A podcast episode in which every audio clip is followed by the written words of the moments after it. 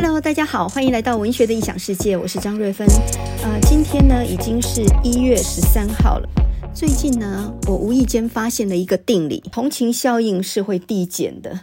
呃，第一时间你很同情的事情，现在不晓得为什么，你觉得怎么感觉有点歹戏托棚呢？人的同情心其实是很有限的，这也就是为什么不要轻易把自己的私事摊在众人的眼中被检视的一个原因。啊，我曾经听过一个脱口秀演员，他讲了一段故事。他说呢，在纽约的地铁啊，上班时间正是尖峰的时候，车里满满都是人。这个时候呢，突然听见一声巨响，地铁停了下来，大家纷纷探问发生什么事情。结果呢，就传来一个消息说，哦，有人卧轨啊，有个女人呢卧轨，然后被这个呃车子呢碾成了两段，现在呢正在处理啊。那么听到这样的事情呢，大家所有的乘客都觉得哦，好可怜啊。然后呢，大家都默不作声。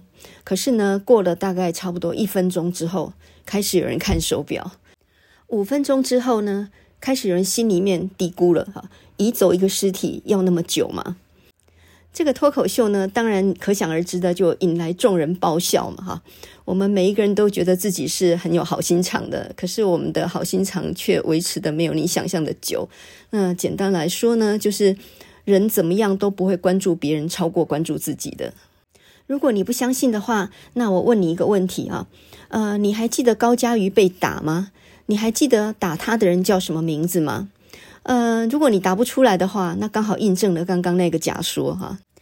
高嘉瑜被恐怖男友林炳书呃暴打到全呃整个脸都乌青，这样的事情也不过才一个多月前的事情。可是呢，我们也可以忘得一干二净了哈。所以你就想想，呃，在天大的事情，在别人眼中来看，其实都只是都只是小事一桩。人性是很自私的，就跟卡缪的小说《瘟疫》里面写的一样，在北非的一座小镇呢，呃，爆发出来鼠疫。那这个瘟疫呢，从老鼠感染到人身上，于是呢，呃，整批整批的人这样死掉。那刚开始的时候呢，这个城市还挖了大坑来埋尸体啊，一层尸体，一层石灰这样。但是呢，后来尸体越来越多，来不及埋的时候呢，就弄了一列一列火车，然后开到北边的海边。海边的焚化炉呢，日以继夜的烧着，烧着那些尸体，然后呢，出来的黑烟弥漫了整个城市，每个居民都闻得到那个诡异的味道，大家都沉默了。我记得看《瘟疫》这个小说的时候，这个情节让我印象非常深刻哈。当灾变就在自己旁边的时候，其实人是无暇管别人的死活的，自己的死活都管不了了呀。李静蕾啊，第一次控诉王力宏的时候，之所以会获得那么大的关注，跟当时候的时机点也有关系。那时候刚好是公投刚结束啊，那公投那四个很瞎的题目，大家答完都感觉非常挫败啊。所以呢，就在这样的一个空档，没有人想要再去讨论这个政策面的问题的时候，来了一桩呃娱乐圈的八卦。所以所有的人呢，有的人是看笑话，有的人是认真讨论。总之就是所有的同情呢，都集中在。弱者这一方哦，也就是女性，就李静蕾这一方。可是呢，过了几个礼拜之后，呃，现在呢，奥密克戎这个变种病毒呢，随着入境旅客，呃，已经慢慢的疫情有一点升高的局面哈。那么，呃，今年的过年不晓得会不会受到影响，还在未定之数啊。所以现在很多尾牙都取消了，一堆人呢抢着去打。这个第三剂的疫苗哈，因为根据哈佛大学、麻省理工学院他们发表的研究论文说，只打两剂是不足以中和奥密克戎病毒的，三剂的抗体才有办法抵抗这个病毒。那因此呢，就很多人又抢着去打。听说呢，这个奥密克戎病毒呢，它的呃感染率是蛮高的哈，虽然症状并不很重啊，但是呢，打了呢怕有后遗症，不打呢担心染疫。简直怎样都能担心啊！哈，在这种情况底下呢，诶，学测也快到了，家里有考生的也是，简直提心吊胆过日子啊！哈，那过年也快要到了，个人有个人的压力。李静蕾再来发文说王力宏私闯他们家，然后呢，疑似对他不利，等等等的。你突然觉得你累了，这场剧你实在也不想看下去了。年轻的时候，你看不懂卡缪写的小说啊，那本《瘟疫》，可是你现在觉得他写的真的是很好。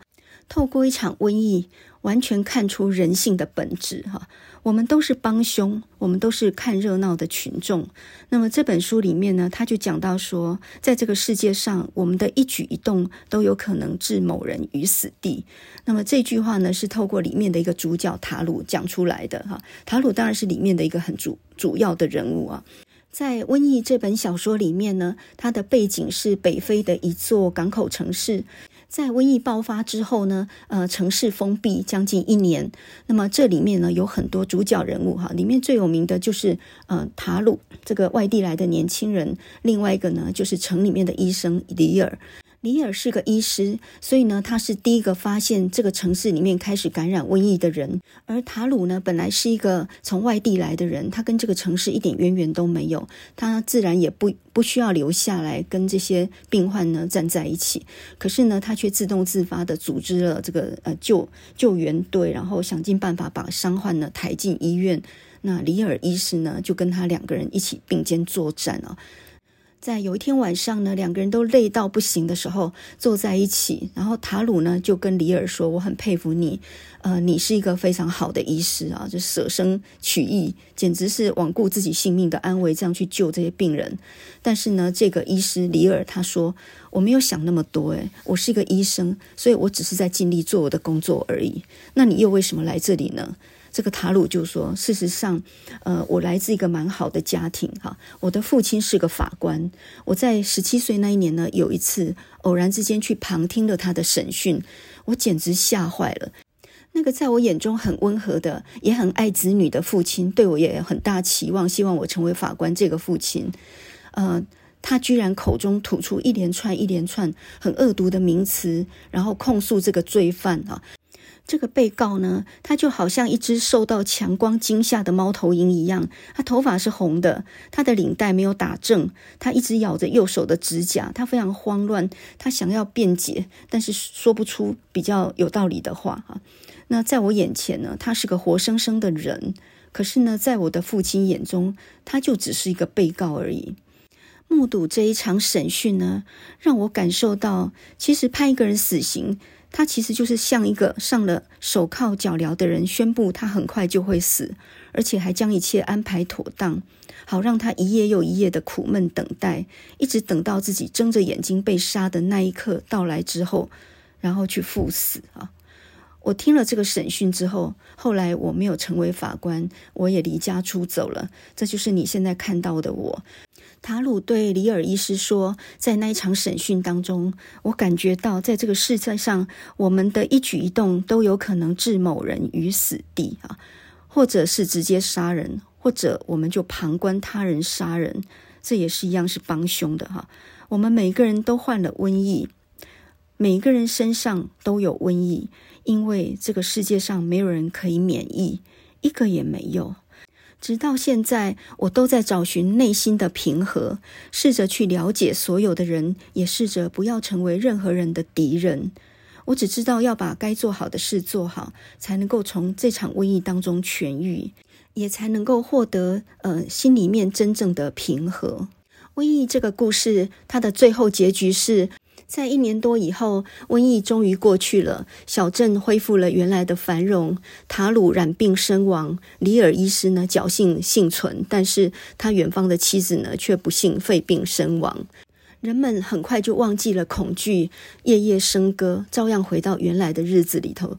那这本小说的最后呢，有一个很诗意、很漂亮的结尾。他说：“也许有那么一天，为了带给人类苦难与教训，瘟疫会再次唤起老鼠，把他们送到一座幸福快乐的城市去赴死。”人类比你想象的还要健忘啊！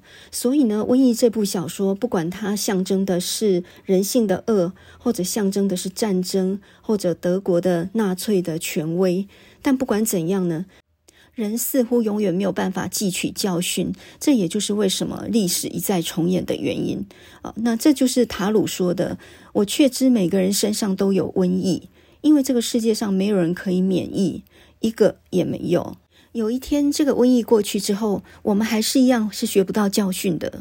我觉得看卡缪的小说呢，会有一种毛扎扎的不舒服哈。那原因是什么呢？因为它让我们认识到人性当中不只是有善的一面，也有一个天生恶的一面。那呃，察觉到自己的内心有恶的一面，其实是一个很不舒服的感觉，因为没有人愿意承认自己也喜欢偷窥，自己也是喜欢幸灾乐祸的，自己喜欢看别人遭难，这种人性之恶是天生的。世界上呢，也只有文学家会想那么多哈。那么在卡缪的呃荒谬哲学里面，他也特别提到某些概念啊。他就认为说，生命其实是很荒谬的。那为什么还值得一活呢？首先，你要懂得怎么反抗哈。你要意识到自己被社会操控了，所以呢，你要反抗。你要理解要自由哈，因为你不是为别人活的。那另外一个就是你要活在当下哈。呃，所以呢，在他的另外一部小说，一九四二年的《异乡人》，呃，又翻译成《局外人》哈，其实应该翻译成 outsider 哈，就是局外人。这部小说里面，里面的男主角莫梭，他最后呃，在面临死刑的时候，他不是有一句话吗？他说：“我不为自己辩解哈，我过去是幸福的，我现在也是幸福的，我希望以后也能得到幸福。”世界上呢，大概也只有像卡缪这样的边缘人，才能够真正理解到边缘人的处境。我以前年轻的时候完全看不懂《异乡人》这本小说，诶，我只知道卡缪得过诺贝尔文学奖，那就应该很厉害喽。可是呢，我读他的《异乡人》这部小说的时候，我完全不理解为什么阳光很刺眼就会杀人，还有呢，为什么有人在母亲下葬的时候，不但没有哭，而且呢，第二天就去寻欢作乐。这个故事是这样的，《异乡人》这个故事呢，他的男主角叫莫梭哈。有一天呢，他收到养老院的通知，说他母亲去世了，他就坐着巴士呢去办他母亲的后事。然后呢，在葬礼上面遇到一个以前认识的女子，叫做玛丽。那他们两个呢就一起去看喜剧哈。玛丽提议说要去看喜剧，然后他们俩就一起去看电影哈。然后呢，有一天呢，呃，他有个朋友叫雷蒙。那雷蒙呢，他有一个阿拉伯情人啊，他们两个因为分手的关系，所以呢闹得不愉快。在一个朋友的海边别墅聚会的时候，那个时候莫梭一个人在沙滩上面散步的时候呢，就遇上了那个阿拉伯情人的朋友，然后对他就很不友善哈。这个时候呢，阳光很刺眼，那莫梭以为对方亮出了刀子，所以呢，他就拿出口袋里的枪对他扣了扳机，也就是杀掉了那个阿拉伯人。那那把枪事实上是雷蒙交给他保管的，也不是他预谋的哈。好，当面临审判的时候呢，法官就判定他死刑，理由呢，不是他开枪的动机或者实际的案情，哈，没有调查案情，理由就只是他这个人麻木无情，哈。听说呢，在他母亲的葬礼上面，他连一滴泪都没有掉，而且呢，第二天还跑去寻欢作乐，哈。所以呢，可见这个人是非常冷血无情的。那用这样的一种道德审判呢，就判了他死刑。没有人对案情有兴趣去调查哈。那事实上，莫说他有一点是误误杀了人啊，并不是预谋的谋杀。在法庭上，他没有半句为自己辩解，他也不知道该怎么辩解啊。他说那一天哭不出来，就只是因为想到根本就没有钱可以去付那个丧葬费，所以不知道怎么办才好。然后呢，呃，他也不知道该怎么向法官求情，因为的确是他杀了人，没有错哈。所以呢，在这个世界上面啊，我们无时不刻都在讲假话，当假话都变成真的以后。真的表现反而就不合常理了，像莫梭这样子，呃，没有试图为自己的罪行去辩解，反而让人不能理解。后来法院呢就判了他死刑。在《异乡人》里面呢，男主角莫梭他那种边缘人还有弱势者那种处境啊，呃，很多人其实并不关心，因为这个在社会里面他就是一个底层的人物嘛。那世界上呢，也只有文学家还兼哲学家的人才会去思索这种生命本质的问题啊，或者是呃，活着有什么意义，或者生命为什么这么荒谬这样的一种命题哦。那我觉得在这样的疫情当中，应该说我们生活当中常常有很多意外。今天没有疫情，还有很多其他的意外呢。我还记得呢，今年在十月中旬的时候，哈，呃，郭强生呢到台中的中央书局来开一个新书发表会，因为那时候发表新书《作家命》这本书，然后我去站台帮他助讲。那在这个个场合里面，呃，所有各地来的读者呢，挤爆了那个小小的一个三楼这样的一个会议场所啊。那呃，郭强生他就讲到过去这一年的瘟疫啊，那他就说到呢，很多人因为这一场瘟疫啊，因为三级警戒以后，大家几乎不敢出门嘛，都快要得忧郁症了。尤其呢，新北跟台北市那个时候是重灾区嘛，所以呢，疫苗也不足，然后打了又怕血栓，又怕身体有什么不舒服，所以呢，人心惶惶。那他有个朋友就跟他说呢，都快要得忧郁症了。可是郭强生跟他说，其实你是本来就很忧郁了吧，生活就没有重心吧，疫情只是加重这个反应而已。我觉得他的讲法非常有道理哦。如果你的生活本身就是很有重心的话，外在的灾祸呢，并不会引起你很大的恐慌。很奇怪的，我好像对于这种灾难有一个绝缘体那种感觉哈。口罩该戴还是戴的，但是我心理上却没有大祸临头的感觉。我记得在六月疫情最严峻的那个时候，几乎已经全部都空城了哈，这个街上空无一人，整条公益路上面一个人都没有。我记得我坐上公车，诶，居然公车还有行驶哦，整辆公车只有一个司机在最前面，还有我一个乘客在最后面啊。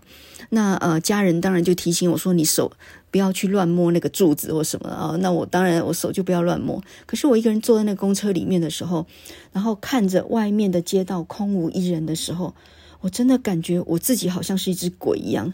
因为呢，我坐坐一人公车，然后搭进电梯也是只有我一个人。到了勤美诚品的三楼，呃，整间书店里面店员大概有五六个吧，顾客可能只有两个。我们两个呢还隔了几十公尺这样。我坐在那里安安静静，戴着口罩在那看书。我突然感觉到，好像是在一个很奇异的世界里面一样。你真的完全可以感受到什么叫做恐惧啊！那个时候呢，呃，我觉得我自己就好像是卡缪的《瘟疫》这本小说里面的那一个罪犯哦，就是科塔。这里头有个人物叫科塔。那么每一个人都希望这场瘟疫赶快结束，可是呢，只有科塔希望这场瘟疫能够持续下去。为什么呢？因为他是个逃犯嘛，他是个通缉犯哦。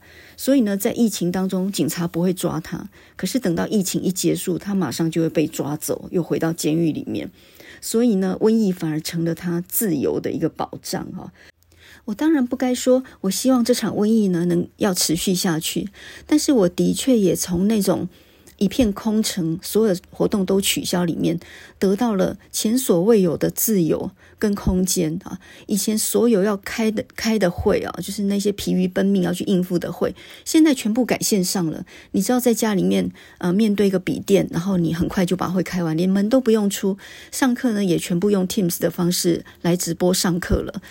面对面的时候，你看到学生们打瞌睡啊，你还非常气哈、啊。点名的时候啊，呢各式各样逃课的啦，你要应付的状况，现在都不用了，现在直接在笔电前面用呃这个直播的方式点名哈、啊。你看不见他们趴在那儿睡，你反而也不生气了。然后所有的老师突然从数位教学里面获得了自由，也就是当我眼不见为净的时候，我反而讲得比较好，因为不受干扰。所以，数位教学对老师是一种自由，诶，是很解脱的。只是呢，教学的效果怎么样，是很很有疑虑的哈。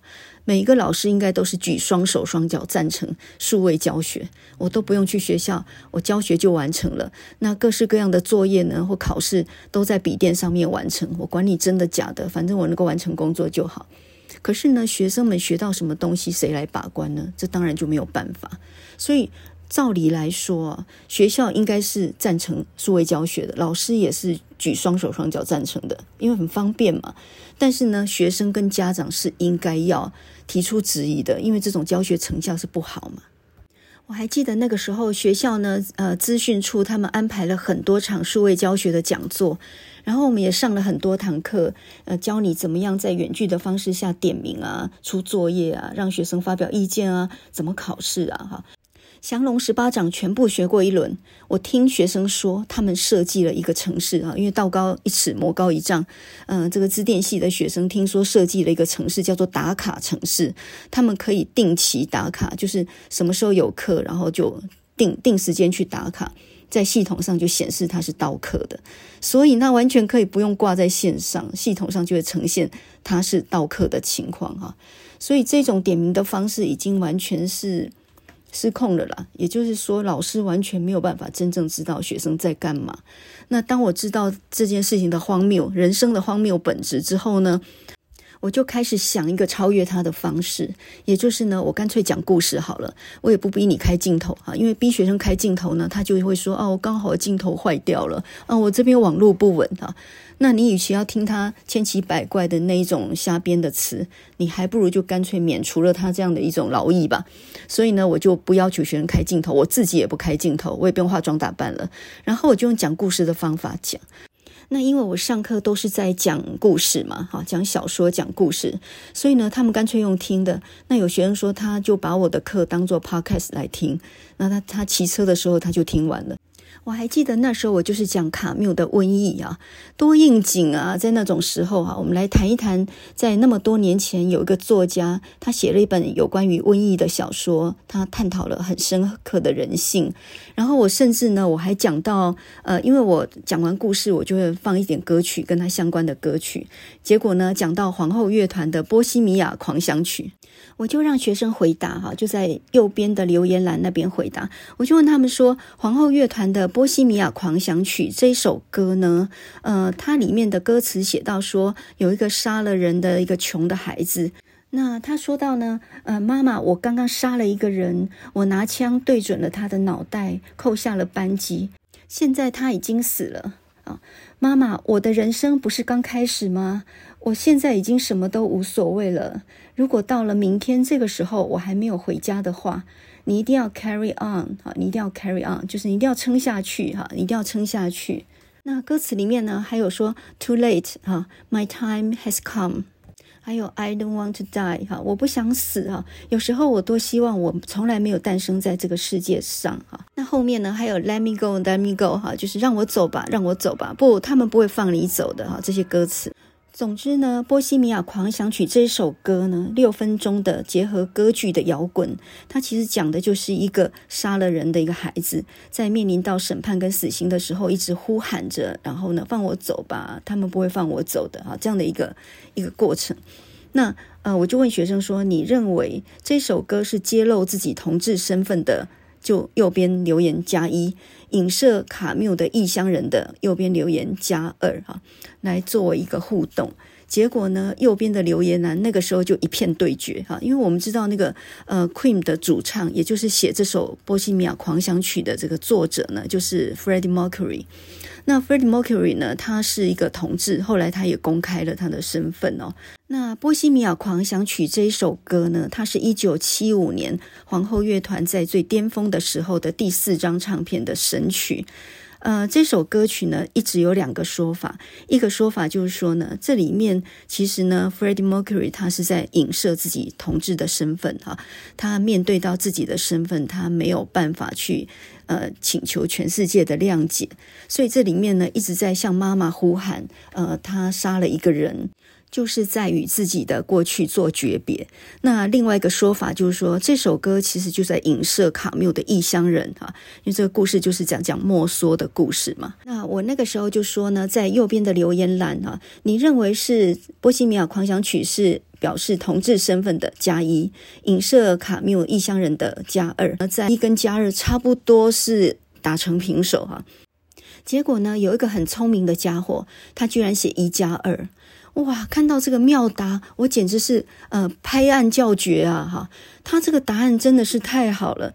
呃，什么叫做一加二呢？很简单，就是借着异乡人这个故事来暗示自己的同志身份，也就是呢，表面上是在讲异乡人，但事实上呢，是在暗示自己那个不能被理解、不能见光的身份。哇，这个观察非常好啊！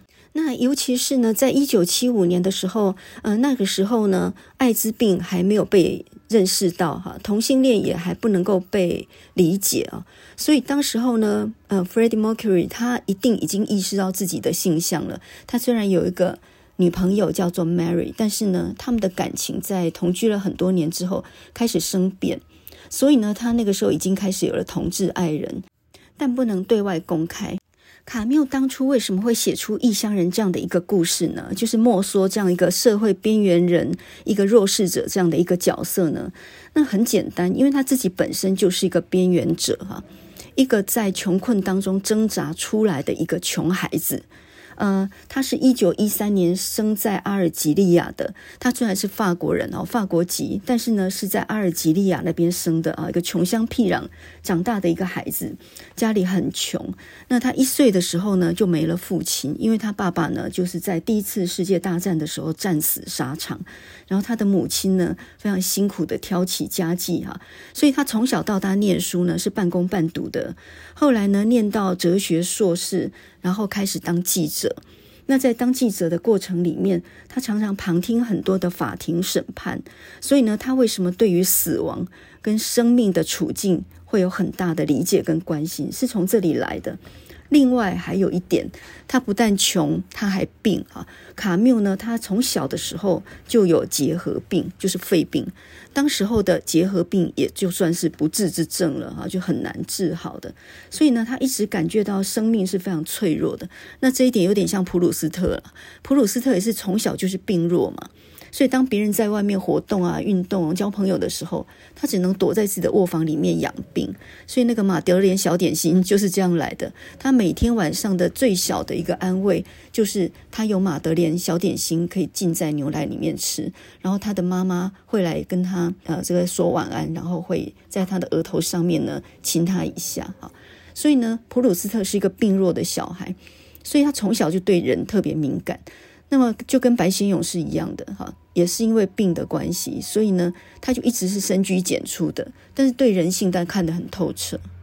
那刚刚我们讲到呢，卡缪不但贫穷，而且呢，他从小就有结核病，所以会感到生命很脆弱嘛。那呃，你还记得那个《瘟疫》这本小说里面那个卡呃里尔医师，他的太太也是结核病啊。所以呢，呃，这个里尔其实就跟那个塔鲁一样，哈，就是呃，医生里尔跟青年塔鲁，他们两个人其实各占了卡缪性格的一部分，也就是都是人道关怀主义的，然后都有理想的精神，哈。所以这个塔鲁呢，有有一部分其实是呃，卡缪自己在当记者的时候旁观法庭审判那样的一种背景。所以你现在发现了，就是塔鲁根本就是他自己的一个写照。那卡缪呢，是一个社会的边缘人哈，他这辈子呢只活了四十七岁啊，一九一三年生，一九六零年就车祸去世。他是在一九五七年得到诺贝尔文学奖的哈，只活了四十七岁哈，实在也不算长命了。卡缪是又穷又病，那很小就已经看出这个社会跟人性的黑暗面了。那 Freddie Mercury 就是皇后的主唱，呃，他就更是边缘者了。首先，第一个呢，他的同志身份使得他没有办法兼容于一般的社会啊。和卡缪一样，他有非常伟大的才华，但是呢，他的生命也很短暂哈。那 Freddie Mercury 他是一九四六年出生哈，一九九一年去世的，算来算去呢，也只活了四十五岁而已。那这两个人都才四十几岁就去世了。有时候你会觉得伟大的艺术家都是用自己一生的生命来成全他的作品，呃，他的作品可能可以流传久远哈，千千万万人受他影响，但是在那个作品的背后，其实是用生命去付出了代价的。Freddie Mercury 哈，像呃摇滚史上最伟大的主唱，他的声音听说呢是可以跨越四个八度的，他的声音啊非常的惊人啊。在舞台上那种霸气更是无人可以取代哦。那在皇后乐团里面呢，他们的一个最有名的一个吉他手呢，就是 Brian May 哈，布莱恩梅。那 Brian May 呢，他曾经这么形容 Freddie Mercury，他是形容他说呢，在七万个人的体育场里面，他能够让体育场最后一排的最后一个人感受到。他是跟他联系在一起的，也就是说，他的舞台魅力是非常非常能够跟观众结合的，感染力超强的。最典型当然就是一九七八年那两首神曲哈，那全场观众一起拍手跺脚，然后呃制造非常震撼的一个一个张力的哈。We are the champion。另外呢就是 We will rock you，We will We will rock you。好，这首几乎是呢在呃体育赛事啊奥运的经典曲目。We will rock you 哈，这我们要来颠覆你哈。呃，这个众人齐唱起来的时候，那个声势很惊人呢哈。呃，摇滚乐这个东西啊，喜欢听的人非常沉醉哦，不喜欢听的人觉得很吵。但是呢，摇滚乐其实是很寂寞的，这个是马世芳讲的哈。在马世芳二零零六年有一本书叫做《地下乡愁蓝调》哈，那这当然用的就是 Beatles 他们的一个典故哈。这本书里面呢，有一篇文章叫《那些寂寞美丽的噪音》哈，他有一句话讲得很好，他说摇滚乐其实是很矛盾的，看似热闹，实则无处不浸透着寂寞。它的核心往往就是和这个世界过不去的一种寂寞。而那撼动了整个世代的真正了不起的摇滚乐，就是找到了那条纽带，把千千万万的人的寂寞和萧条串织在一块儿。难怪呢，Freddie Mercury 他有曾经有一个名言嘛，他说皇后乐团其实 Queen 也可以解释成呃这个叫做叫做女王啊，Queen 也可以说是皇后，也可以说是女王。那其实他这是有点反串的意思哈，四个大男生，但是他们的团名呢叫做 Queen。那当然跟英国也有关系了哈，女王。那 Freddie Mercury 他就说过，他们皇后乐团呢是四个格格不入的人为其他格格不入的人表演。所以摇滚乐其实它是它骨子里头是黑暗的，是愤世嫉俗的，但是呢，它所表达出来的却是激情的、华丽的、诡异的、戏谑的哈，有各式各样的曲风。马世芳这篇文章里面还有一段话，我也觉得非常非常的有道理啊。他说：“呃，在绚烂舞台的背后，其实歌者要承受的孤单是很大的哈。他这里头说，那个在台上唱歌的人是非常非常寂寞的。我常常在想，你得要有多么强悍的灵魂，才能够经得起日复一日、夜复一夜舞台下的欢呼跟虚索。”你要多么坚定，多么自制，才能够抗拒诱惑，不去讨好他们，甚至呢，执意走向他们未必理解的道路。前一秒钟呢，还几十万个人齐聚在一起，然后欢声雷动，然后声声音呢几乎震破屋瓦。可是呢，演唱会一结束之后，灯一关，人都走掉之后，整个场地是空的。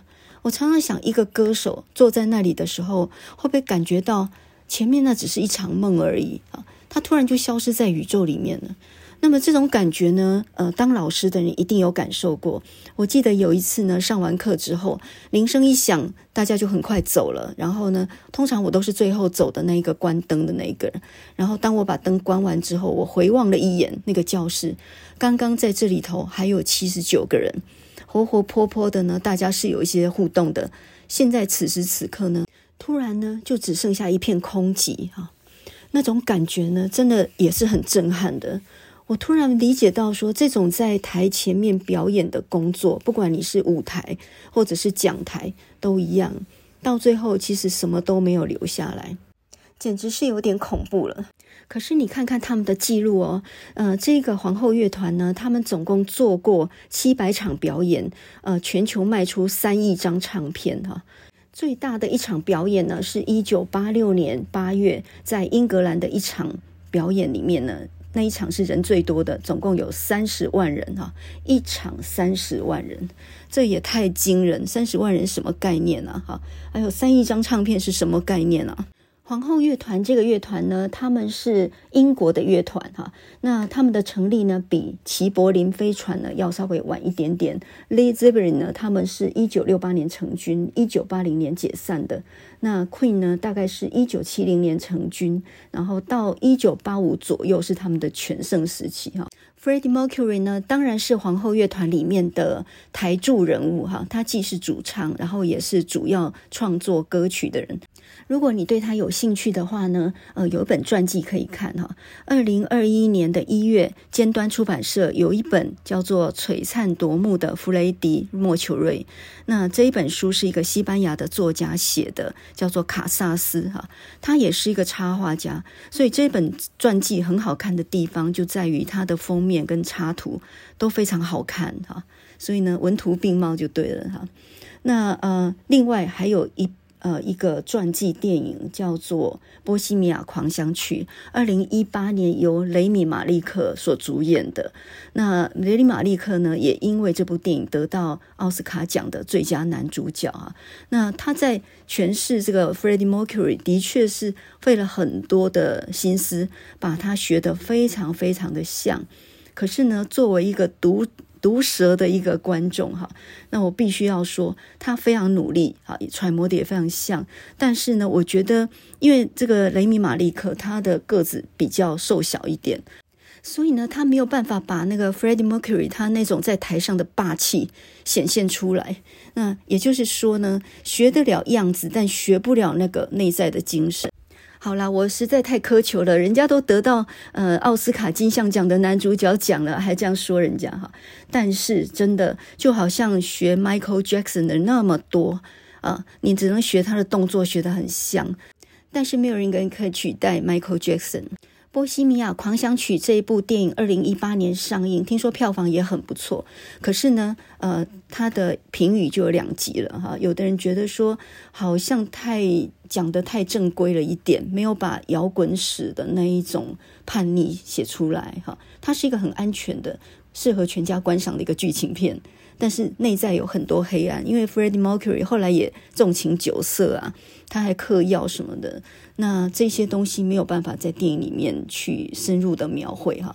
所以，一个摇滚乐手，一个伟大的音乐人，他在台面上所发挥的那种光跟热是一个形象，但是他内地、他背地里面、心里面有多少黑暗或者是颓丧，那却是别人没有办法去理解的。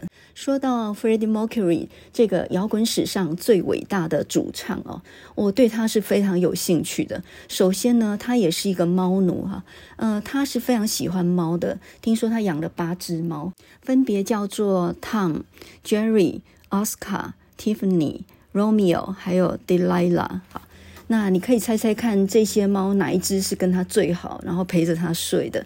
对，就是 Delilah 这一支哈，而且呢，他还帮 Delilah 写了一首歌哦。Freddie Mercury 呢，呃，他的声音虽然那么好，但是他其实没有受过真正的呃声乐的训练啊。也就是说，唱歌来说的话呢，他是业余的。那他在大学里面主修的是设计，所以呢，他倒是美工设计方面是很强的啊。他一九四六年出生在东非的呃桑吉巴，哈，就是坦尚尼亚，现在的坦尚尼亚。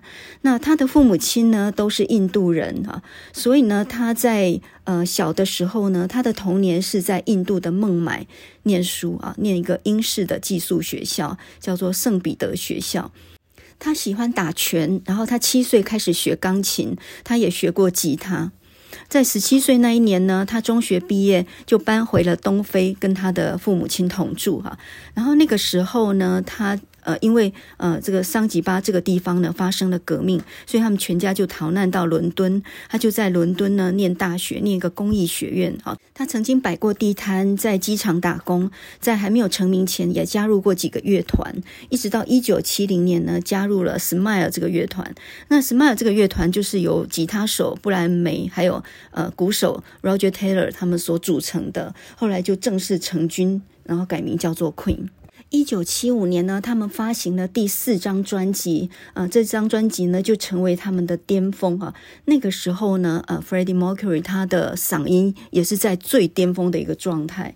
那么这首《波西米亚狂想曲》（Bohemian Rhapsody） 哈，这首歌呢，它长达六分钟，然后呢，结合了歌剧的表达方式。你应该没有听过歌剧还可以跟摇滚结合的吧？哈，它这首歌有六个变调，然后在六分钟当中呢，观众仿佛就听了一场歌剧一样哈，呃，非常非常巧妙的一种结合的形式，非常的经典啊。那呃，他的爆发力很大。刚开始好像是抒情的哈，在那里慢慢的诉说说，呃，这是一个真实的人生吗？还是只是一场虚幻罢了？我已经崩溃了，我没有办法逃离现实哈。然后他说：“妈妈，我杀了一个人，我扣下扳机，他已经死了。我现在已经什么都无所谓了。我的人生刚开始，然后现在就要结束了哈。他们是不会放我走的哈。”等等等，所以他这首歌其实是在讲述一个故事，非常接近卡缪《异乡人》这个故事，但也很可能是在讲述他自己面对自己身份的一种一种彷徨跟一种无助啊。一九七八年那一首呃《We Are the Champion》那首哈。那首歌听说本来也是在赞颂同志的，因为呢，We are the champion，然后呢，鲁蛇滚一边去嘛，他那个歌词里面是这样讲的。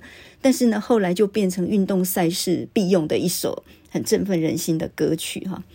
那呃，在八零年代初呢，Queen 他们发表了专辑，这个名称呢叫做《The Game》啊，游戏。他们的音乐风格开始变化，他们加入了某柔性的慢歌，还有轻快的歌曲啊。那这个时候，他们的曲风就呃跟重金属有点不一样了。这时候有一首单曲呢，呃，进了美国排行榜的冠军，一九七九年的《Crazy Little Thing Called Love》。这首歌呢，是一个比较甜美的、摇摆的、很惬意的一种俏皮的情歌哈。那这首歌非常适合在舞厅里面播放。那么这首歌它讲的说，呃，this thing called love 啊，这个东西，这玩意儿叫做爱。I just can't handle it 哈，我只是还没有办法掌握它。This thing called love, I must get round to it。这玩意儿叫做爱，呃，我必须要好好的琢磨它哈。这疯狂的小玩意儿叫做爱，它啜泣着，它整夜在摇篮里摇摆着，它呢跳着摇摆舞哈，like a jellyfish 哈，像个水母一样。我有点喜欢它呢哈。这疯狂的小玩意儿叫做爱，它让我疯狂，它令我冒冷汗，它让我冰火两重天哈。She gives me hot and cold fever。这首歌很俏皮，很甜美哈，然后又有那种布鲁斯摇摆的那种那种快意感，所以这首歌是很适合跳舞的。你想象一下，女生们穿着大圆裙，然后满场飞舞啊。那一种青春热闹的景象啊，所以这首歌是非常适合青少年的哈，也非常适合一般人听。那《波西米亚狂想曲》呢？呃，这就是要很进入那个状况，不然你就会觉得很吵啊。可是你听进去之后，就会发现哇，这歌还真的是很好听。那么当初呢，六分钟超过了唱片公司的预计，他们呢觉得说，当时候都是以三分钟为极限哦，电台不可能播六分钟的歌，所以这首歌在上市的时候还遇到了很大的阻力，那有的人就说歌词是胡言乱语，不晓得在讲什么，有很大的神秘性。可是呢，我觉得呃，音乐创作或者说歌词，它都有一个隐晦性，而这种隐晦性呢，也就形成了它一种一种特具的神秘力量。那这有点像是 Led Zeppelin 哈，就是齐柏林飞船他们那一首 Stairway to Heaven 哈，就是通往天堂的梯子。那这首歌也是千古解人难啊。艺术本来就有它的奇异性嘛，那这是很正常的事情。从卡缪讲到皇后乐团啊，那我们现在就来听一九七九年《Crazy Little Thing Called Love》跟一九七五年的《Bohemian Rhapsody》这两首展现了 Freddie Mercury 他绝佳嗓音的两首歌曲。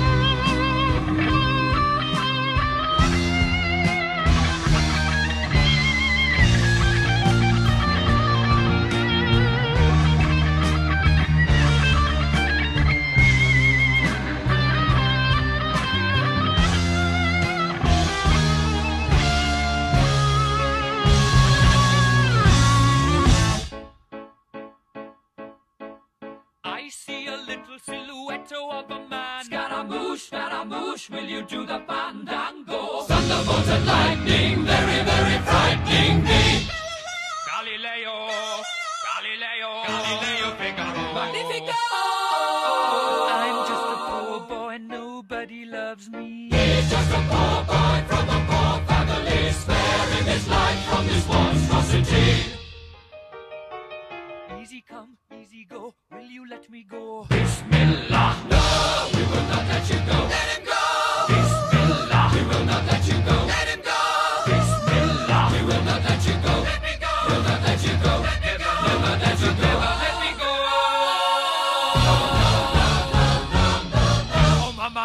Mamma mia, mamma mia. Let me go. Beelzebub has a devil put aside for me, for me, for me.